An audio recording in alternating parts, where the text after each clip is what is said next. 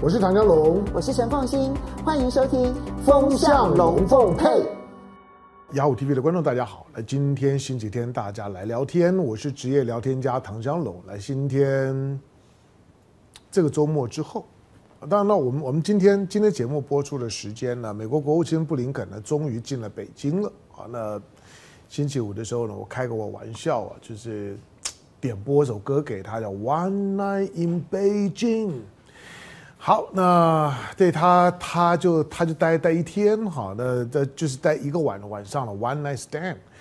那这个晚上呢，能办成什么事儿呢？呃，那就看了哈，呃，我我我基本上也没有太乐观的看法。我说太乐观，就是说千万不要觉得说啊，这个天雷勾动地火，然后布林肯一进京了之后呢，大家突然间呢就是一团和和和气。然后呢，中美关系呢就开始呢顺顺风顺水走，那是不可能的事儿。就基本的、基本的结构，基本的就是说呢，这种的这种互信不足的情况，那个。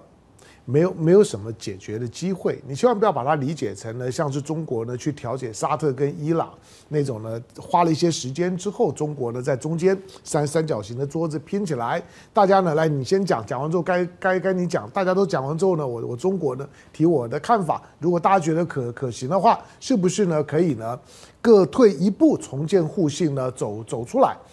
那。中美之间是不会有有这样子的调解机制的。中美中美之间接下来关系要怎么走，就是中美两国呢彼此去摸索。那呃，在这种摸索的过程当中呢，呃，风风险很高，不确定性很高，这个大家都有的基本的认识。好，那呃，布林肯的到北京的访问当然是本周的本周呢全球关注的重点啊。那美国也也很懂得呢做。做这种的国际的宣传，你看呢？你看他已经宣传了多多久了？从从去年就一直敲锣打鼓的说我要去北京了，我要去去去去北京了。好，那当星期五呢，我们提到说，对布林肯来讲，作为一个国务卿来讲，因为他是国务卿啊，在地球上面呢，最如果美国总统是最有权势的人，那他大概是呢地球上面呢最有权势的外交部长。可是作为地球上面最有权势的外交部长，操作大国政治，那筹码多、手腕多、机会机会多，到每个地方大家多少呢也都比较赏脸。可是布林肯呢这三年呢，其实过得是不开心的哈，就是说过去呢，美国的国务卿呢到哪里呢都都觉得都都觉得好好像呢，好像是个人物一样的这种的感觉。布林肯呢，大概不太有感觉。不过，布林肯在许多的地方呢，其实一个国务卿的角度来讲，他这三年的时间，他在出访跟许多国家关系的打打造，其实其实平心而论，我认为他还蛮委屈的，蛮委屈的就。就就说，不要说跟中国进不了北京啊，这这对一个一个美国的国务卿来讲呢，伤害是很大的。就他如果要寻要寻找他的历史定位、历史评价。那这三年到现在为止，作为美国的国务卿还进不了北京，那真的伤害太大了。我们过去讲过，美国固然是一个总统制的国家，总统很重要。可是你你去记录呢，每一个美国的时代的时候，其实每一任的总统在他的任期之内呢，最亮眼的人不见得是总统，更不见得是副总统，有的时候是是国务卿。那比如说。我们过去讲的大国务卿，布里辛斯基也也好啦，或者或者或者是或者是像是像是 Henry Kissinger 也好，这都是所谓的大国务卿，或者 Albright 啊，这都是大国务卿。好，那这这些的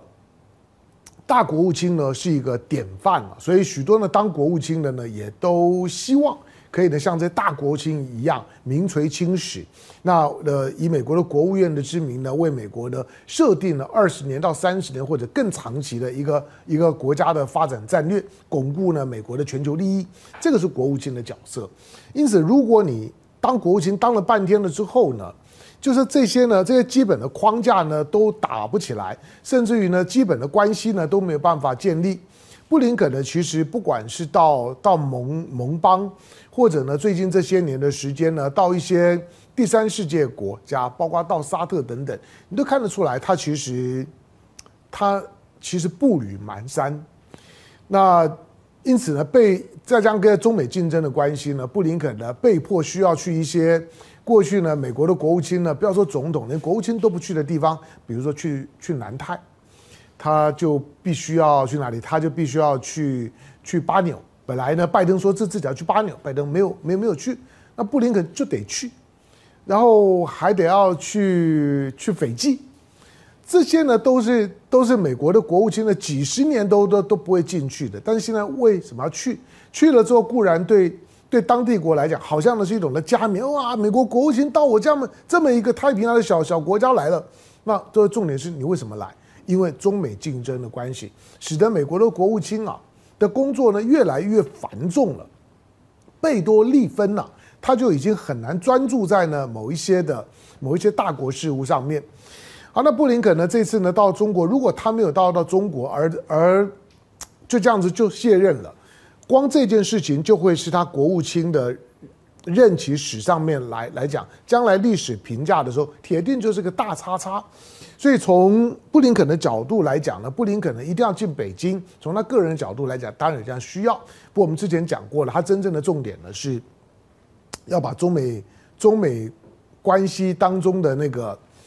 那个卡住的那个环节呢，要稍微的解开，让它可运作。美国要保持中美关系的可运作，虽然一方面还是想要压着压压制中国，那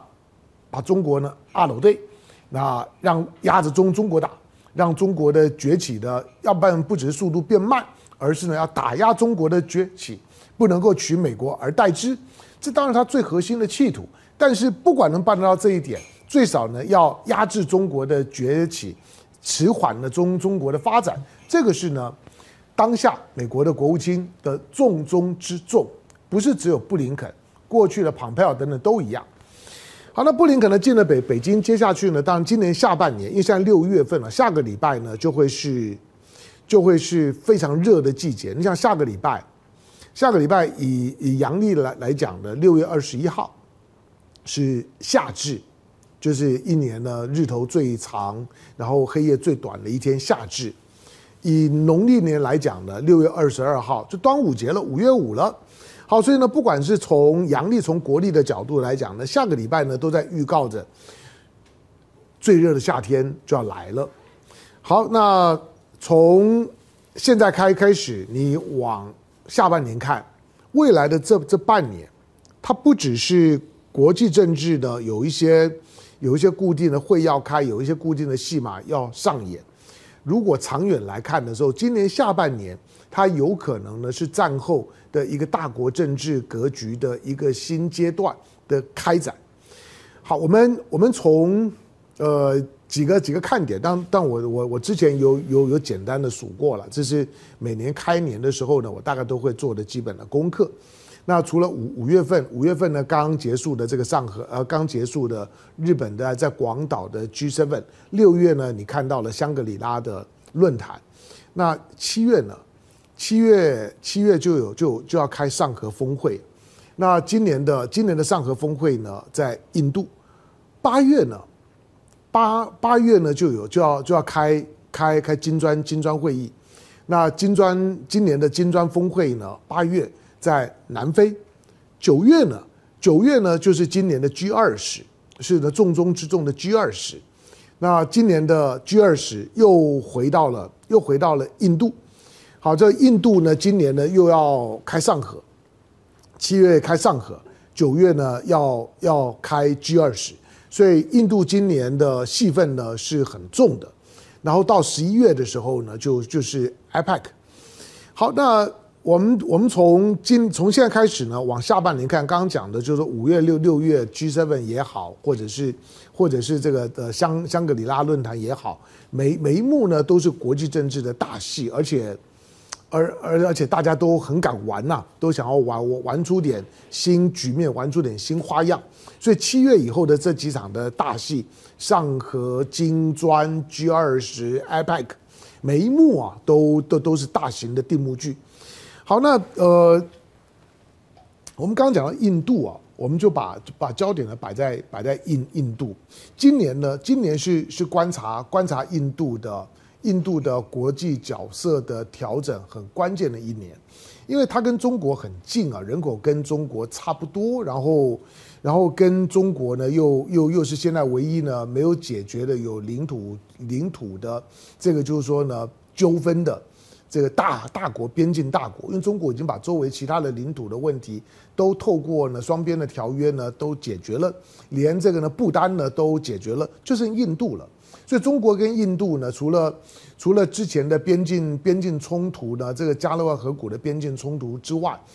它不是光冲突，而是而是中印呢在地缘政治的竞争，以及呢中印的边界的问题，再加上呢一九六二年的中印战战争，印度呢被解放军呢修理得非常惨，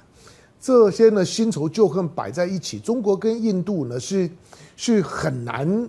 很难调解的，那也很容易呢被挑拨的。所以呢，美国啦、日本啦等等呢，知道跟中国竞争的时候呢，要在呢要在中国的中国的邻国当中要开外挂，最好的呢那就挑印度。那印度呢到现在为止呢也没有让让日本呢、让美国呢这些国家呢失望。那为了要对抗中国，因为单纯的印度呢不会是中国的对手。虽然上个世纪的九零年代呢，中印的。中印因为人口数差差不多嘛，哈，国家的经济的总量呢差不多，平人均的 GDP 差不多，讲差不多呢，其实是客气的。其实印度在当时的表现比中国是好的，可是那那不过是一九一九九零呃一九九零年代的事儿，到现在为止呢，三十年的时间，我们过去讲的三十年河东，三三十年河西啊，那真的呢，三十年印度啊，三三十年中国，印度在三十年前还领先中国，但是现在。现在不要说领先了，啊，已经是遥遥落后啊！即使大家常常言必称印度啊，把印度呢吹吹上了天了，觉得啊，他现在人口第一大国，他现在是在全球的经济总量已经第五大，已经超过英国，他的他的殖民母国印度不得了，印度呢将来就团扶摇而直上。啊，那远的呢，就是印度呢，印度跟跟中国的，就说呢，国家的国国家的社会结构也好，经济发展的模式也好，那个真的是天差地别。光是呢，就这两个国家，不要说经济总量了，印度的人口跟中国差不多，可是经济总量呢，只有中国的五分之一还不到。那中国的经济总量呢，是印度的五五倍多，将近六倍。那简单讲，就是中国的人均的 GDP 大概也就是印度的每个人的人均的 GDP 大概五倍多六倍。中国的领土呢是印度的三倍。好，那印度呢现在呢连连东盟十国加起来呢，印度呢都比不上了。所以把印度当做是一个一个大的经济的量体，我没意见了。它确实人人口很多，那那这个经济的体量的这个总量呢也也很大。可是呢，以领土面积呢只有中国的三分之一，但是人口呢跟中国差不多。你也可以想见呢，它的人口的密度呢是非常的稠密的。印度呢基本上面，你去过或者你稍微做过研研究，你就知道这个这个这个国国国家要称为一个国家，严格讲还是有困难的。我过去曾经写过文章哦，我说呢，你把印度的这些相关的数字，它的发展你拿出来看，你就发现呢，印度，印度呢，印度是一个它的整个国家的发展的落差，可以从呢新石器时代呢到后现代，它的跨距是这么大，就是你你到印度这个国家去，把把这个国家走一走，你会你会发现，有些有些地方呢，已经呢呈现了后现代的幻觉。那他发射火箭，他自己要造航母、双航母，买一艘造一艘。然后呢，你看他的宝莱坞，或者你看，你看呢这些呢，印度的印度的这些高阶的系统工工程师，或者在高科技领域里面理工科方面的人才，印度其实不得了。印度呢在这方面呢表现出呢，完全呢是一个是一个强国气派。可是呢，你看到你你转身的时候，你发现印度呢，大部分的地方呢，其实都在相对落后的情况，甚至有一些地方呢，你会你会觉得这国家呢还在那新石器时代晚期啊，就是还没有还没有还没有进到呢有语言有文字的的时代，基本上都还在史前时时时代。印度呢是一个这么夸张的一个国家。对了，当然我讲的稍微夸夸张一点了，我承认了，但是。我我是说那个味道呢，差不多，就这个国家的发展落差之大，然后种族之复杂，那语言呢之复杂，它的它的国家语言呢可以可以到到三三三十几种，然后呢再加上呢宗教的力量呢异乎寻常的强大，它的传统的佛教呢，基本上面都已经式微了，都已经呢到到尼尼泊尔去了，都已经呢在印度的北北边了。但是他的印度教，当然是他现在呢最主要的宗教。莫迪无非呢就是借着印度教想要去团结印度。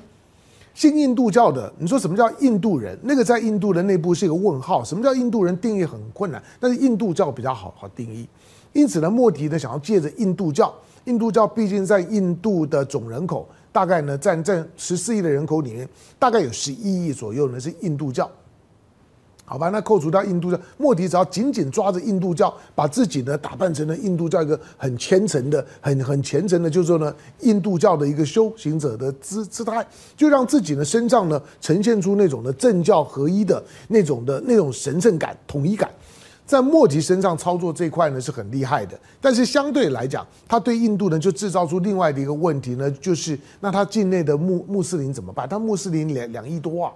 你严格讲的话呢，如果如果纯粹呢自认自己是穆斯林信仰的印度的穆斯林人口呢，跟跟全球呢最大的穆斯林的人人口国，像印尼来讲差不多。你说哪哪一个国家的穆斯林比较多，还真的很难讲。所以我常常把印度跟印尼、印尼、印印度、Indonesia 跟 India。这两个国家呢，在在西方，在往在大航海时代往中国、往整个亚洲探索的时候，全球探索的时候，它还是有它的同源性的。你看它的名字的时候，并不是偶然的。印尼跟印度在大航海的时代的时候呢，就是呢常常被引起误解，摆在一起的。好，那现在呢，两个呢都都都是呢有有庞大的穆斯林的国家。好，那印度呢今年。除了他九月份呢，他要办办办 G 二十哈，那 G 二十对印度来来讲，今年如果要办的嗯办的风光，办的澎澎湃，那美国是一定要要来的嘛。你美国如果今年拜登呢不参加 G 二十，那跟莫迪的关系呢就很难讲了。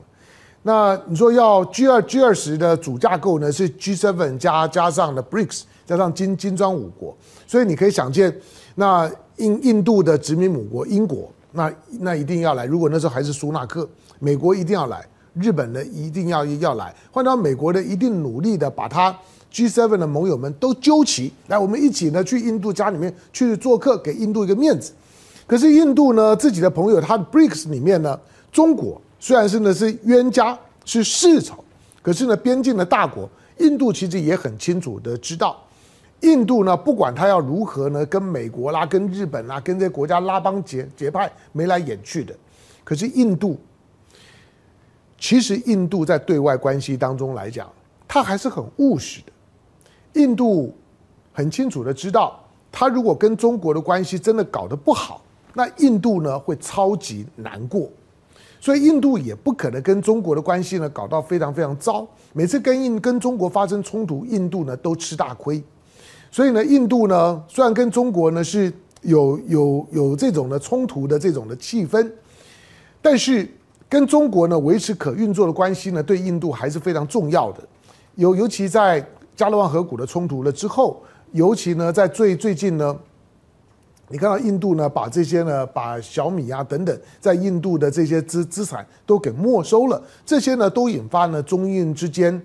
那不管是军军事的、边境的这种政治上面的，或者是或者是商业贸易上面的紧紧张，所以如何去缓和跟中国的关系呢？对印度很难重要。另外，俄罗斯，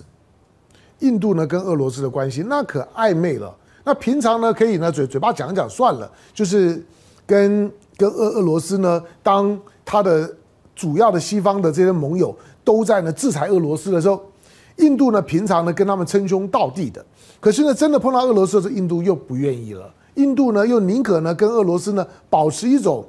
一种呢比较呢和缓的关系，可以从俄罗斯那边呢继续呢维持印度和俄罗斯的关系。印度和俄罗斯的关系呢，从虽然印度是在强调自己呢是不得是不结盟国家，可是印度呢其实它仍然是一个隐性结盟国家。它的它的军事的生产体系的军火大部分呢都都是呢遏制的。后来他之所以要走自己的体系，就是他是个不结盟运动的国家，都用俄罗斯的武器呢，对对他的在西方国家来讲呢，也讲不过去。可是你要他去买西方国国家的军火，那个呢也不对啊。同时呢，跟俄罗斯的这个系统呢也很难整合。所以印度呢一边呢发展自自己的。自己的就是说呢军事上面的军品，一边呢仍然跟俄罗斯呢保持军事、能源以及金融方方面的尽可能的合作。所以今年的 G 二十，普丁来不来？那这莫迪还是很希望呢自己留留留留下一个一个一个历史地位的。那现在在全世界里面，能够让在能够在美俄之之间都能够吃得开的不多了。严格讲，就印度啊，中国算半个。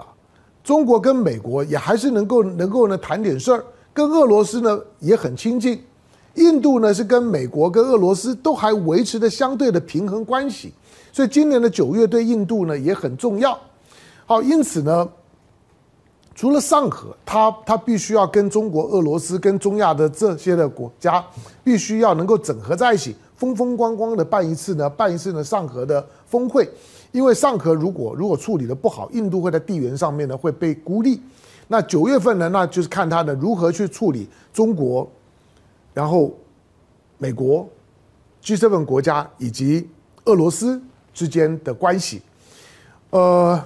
所以印度呢，今年的角色呢是很多的，但是千万不要有一种幻觉，觉得他会他会跟俄罗斯亲近，然后他会跟跟中国的会修补到怎么样的一种的一种相对好的状况。我认为呢可能性是非常小的。印印度其实在今年初的时候跟美国签的那个双边的那个那个什么一些的科科技的一些的转移的。转移的的美印之间的双边的协协定，我忘了那个名名字，但那个协定是非常的重要的。那个协定里面，如果要认真讲，它其实呢就是美国跟英国和印度呢达成的一种呢隐隐形的科技同盟。那个那个科技同盟呢，就是把印度呢。认可印度作为美国、英国、昂萨的两个头，要继续呢掌控这个世界，掌握霸权，去压制中国的时候呢，它的生产基地就是在印度。所有的跟中国的、中国的在科技当中的锻炼，那要脱中国的那些的那些的产业跟技术，都以印度为首选。那个对印度来讲，当然是一个很大的加冕，很大的 favor，尤其它又在中国的边上，所以印度成为首选。未来美国、英国跟印度之间的整合，我我我觉得它会越来的越清楚，越来的越深入。所以印度呢，跟中国的关系，跟俄罗斯的关关系，很难再往前走到怎么样更好的地步。印度呢，顶多呢只只是扮演一个呢温度控制。不要呢，让让自己在亚洲呢显得太突兀、太孤立。毕竟中国在印度周围呢所所形成的这种地缘政治的经营的成果，对印度形成了一个一个包围圈。中国、印度的一边呢是东盟，东盟跟中国的关系不用讲。印度的另外一边呢是伊朗，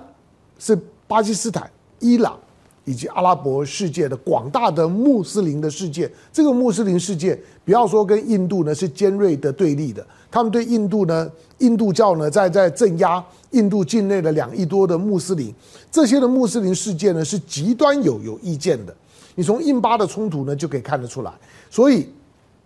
印度呢跟广大的穆斯林，管你是巴基斯坦、伊朗、沙特，或者说呢到北非的这一大块。印度跟这些的穆斯林世世界，包括呢北边土耳其，你说关系呢要未来要怎么样发展？我认为没有可能。印度在内部啊，印度教呢跟跟这个就是说呢穆斯林之之间的这些冲突，不要变成呢印度的印度内部的动乱，那就已经是不幸中的大幸了。好，所以在这个地方呢，印度呢也没有朋友。北北边呢，北边北边呢，不要说说是。阿富汗或者中亚，这个呢都已经是呢中国的势力范围，所以印度呢现在呢只能够花点功夫呢去巩固那印巴呢之之间呢分歧的这样一个喀什米尔地区，其他对印度来来讲，在周围的地缘上面，印度因为中国的崛崛起，印度是非常憋的，连过去呢在中印边界之间几个对印度地缘上面比较有有利的国家，尼泊尔、不丹，现在都转向了。你的尼泊尔跟跟不丹的这些的内陆国，当他呢要要从一个陆锁国变成这个陆联国的时候，过去他们没有什么选择，因为因为因为所有的所有的这些的交通的系统对印度呢比较有利，他们必须要依赖印度。可现在没有啊，现在不管是呢不丹，更不要说尼尼泊尔，它的出海口呢都已经是在广广州啊。都已经是呢从中国进去了，绕过印度了。印度已经呢失失去了北北边的跟尼泊尔之间呢修好的整合或者控制尼泊尔的可能性。不丹呢也也正在慢慢的从从印度的身边呢飘出来，正在呢往中国靠拢。印度呢既对中国不爽不满，但是呢又莫可奈何。可是呢当周围呢形成了一个轻中包围圈，包括呢在南南太平洋。好，最后呢我们去看南南太平洋。在南太南太平洋，你有没有注意到印度？印度最近呢所释放出来的讯号，就就是它的双航母的演习，看起来很很威啊。那这个呃，这个双航母的演习呢，一个呢，一个一个是买买来的航母，那个就像我们的辽辽宁舰一样，这个大陆辽宁舰也是买来，印度呢也买了一条，然后按照这条呢再打打造了一一条，那两条呢大概呢加起来还不到十万吨呢，大概呢八万多。但双航母的演习呢，摆出来是个样子嘛，最少呢。在南南亚，它它它最大，其他的国家再怎么不爽印度，也不可能跟印度对抗啊。所以印度的双航母的演演习，这个双航母的演习在宣誓，这个呢以我印度为名的印度洋，我才是这个地方的老老大，我才是这个地方的呢印印度洋的霸王，因为我叫印度。那印度为什么做这个动作？这就有趣了哈。其实跟跟旁边的这个沙特呢就有关系了。第一个，我们知道中国，当它中国的海军实力在快速成长的过程当中，你认为中国现在像不要说像下饺子一样，中国呢现在呢可用的战战战舰呢三百三百多多艘，将近四百艘，四百艘的各型的可用的战舰，你认为它都是摆在自己的家门口？都是摆摆在呢，摆在黄海、东海，然后台海、南海，就摆在这个周围吗？不会，它将来是它已经是一个深蓝海军。这个深蓝除了往太平洋的深海走之之外，中国一一定是会经营第二海洋，第二海洋就是印度洋。中国一定进印度洋，除了呢远远的已经有几部地摆在那个那个地方，是中国的海外基地。海外基地呢一边呢通通地中海，控制红海之之外呢，另外呢就是印度洋。中国摆在几步地，就是告诉你，中国一定进印度洋。以中国现在的海军实力来讲，将来如果呢航母呢更成熟了之后，有一个航母战斗群呢常驻的摆在印度洋是必然的。还不只是这样，他现在更担心的是，最近你看到的另外一条新闻，我认为那是让印度睡不着觉的真正的原因，就是传出呢沙沙特沙特很可能大规模一次性的购买了中国的零五二 D。零五二 D 最近在拦拦截呢美国的中云号的时候，大大的露过脸。大家呢对于呢零五二 D 的这些性能资源呢，大概都有一些的了解。沙特呢对零五二 D 看起来满意的不得了，在演习当中的表现的时候，觉得哇，这零五二 D 呢太赞了，又便宜，中国的军火性价比高啊。沙特别别的没有钱钱钱最多，过去呢完完全仰赖美国，美国卖给沙特的主要都是战机。火火炮居多，可是呢，沙特也想要有自己的海军。沙特没有海军了，让印度呢在印度洋呢躺着干着就可以了，在印度洋几乎没有对手啊。这么大一个洋面，过去呢，美国美国是两洋大国，是大西洋跟太平洋。美国呢其实也不太管为印度洋，印度洋呢残留的殖民实力呢，主要是英国跟跟跟法国的。美国勉强跟英国呢租了一个迪戈加西亚的军事基地，That's all。就这样，可是当沙特想要发展自己的海军的时候呢，印度就难过了。大家可以注意观察，未来呢，沙沙特跟印度的关系啊，会很微妙，也会很紧张的。沙特如果呢，真的呢，买大批次的买了零五二 D 啊，不管是十二艘或者是十八艘，你可以想见，在印度洋上面，不止你说那那是沙是沙特的，沙特买这种的现代的这种的这这种的大大规模的军舰。它不是谁买谁用而已，你必须都必须要跟呢跟呢武器的生产国维持呢很紧密的维修整补以及只管通通勤系统当中的合作，它几乎呢都是必然的。印度如果大量的采购零五二 D，他也在告诉你，未来在印度洋的行动的时候呢，他他他跟中国呢会非常的紧密，这个对印度来讲那就太痛苦了。所以零五二 D 有没有可能的沙特大规模的购买？这个对印度在印度洋当中呢，到底呢还还能够呢还能够呢装模作样呢狐假虎威多久的时间呢至关的重要。可是不管怎么讲，除了沙特以外，中国进印度洋是必然的。所以印度现在呢超级不安全，就是中国不止在路上啊把印度呢从亚洲给挤出去了。在海上呢，甚至于呢，也对呢印度呢形成了相当大的包围呢跟威胁。所以今年对印度来讲，印度因为因为在整个的未来的战略规划上面，慢慢的被美国跟英国，你想说苏纳克印印度裔的都已经当了英国的首相了，另外一个印度裔的都已经当了美国的副总统了。那我老实讲，就是就是。人不亲土亲啊，土不亲人亲啊，就是当当两个印度裔面孔的一个在当副总统，一个在当首首相的时候，再加上呢，过去是英国的殖民地，印度的上流社会，你们讲英语都都都是通的，这种的背景啊是很难被取代的。印度过去的经验值，除非他真的很有脑袋，否则他注定在亚洲被孤立，而会被整合到呢英美的这个战略体系里面。好，但印度呢，今年呢，到底要如何去展现它的战略思考？上合会议呢，是一个非常重要的观察点。看看在这个呢，以中国以中文跟俄罗斯文，以既然叫上海合作组织，印度加入这个组织的时候，某些方面来讲呢，也在承认中国在亚洲地区的影影响力是巨大的。印度呢，加入上合，某种意义上面是对中国的低头。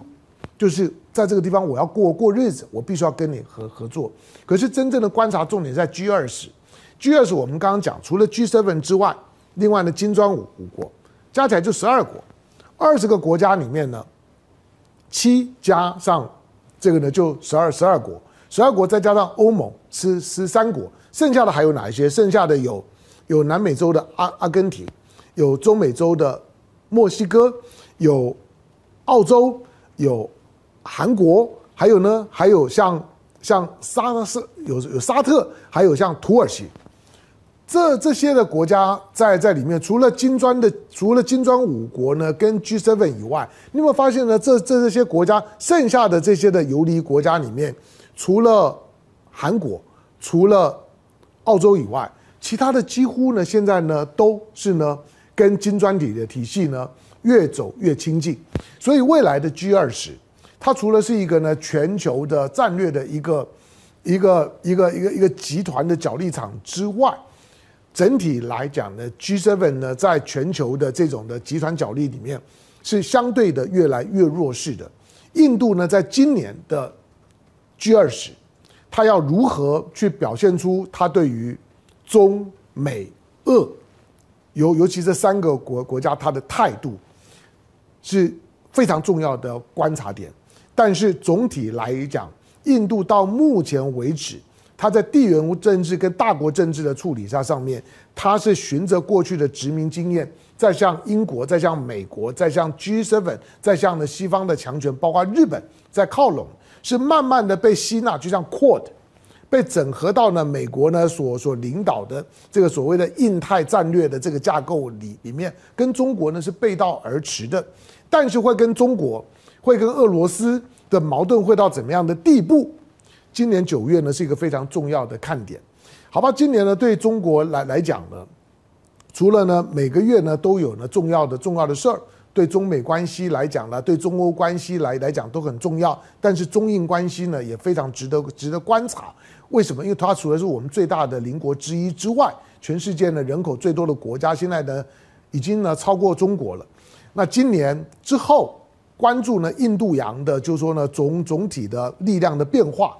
除此之外，对印度来来讲，他还非常忌惮的一件事情，就是中俄之间的合作越来越越紧密。尤其是俄罗斯，在今年呢，似乎呢准备把西伯利亚打开，让中国的力量进来，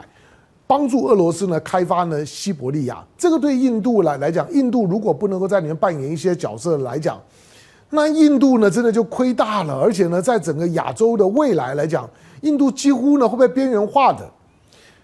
我讲过，就是你作为一个亚洲国家，西伯利亚呢，如果开门的时候你不在里面，那你还叫亚洲国家吗？西伯利亚的总面积是一点五个中国，中国九百六十万平方公里啊，西伯利亚一千三百万平方公里啊，全全世界呢最大的，我不能说它是荒荒地啦，就是那未开发的这个领域，就是西伯利亚了。不管是印度洋南边的印度洋，北边的西伯利亚，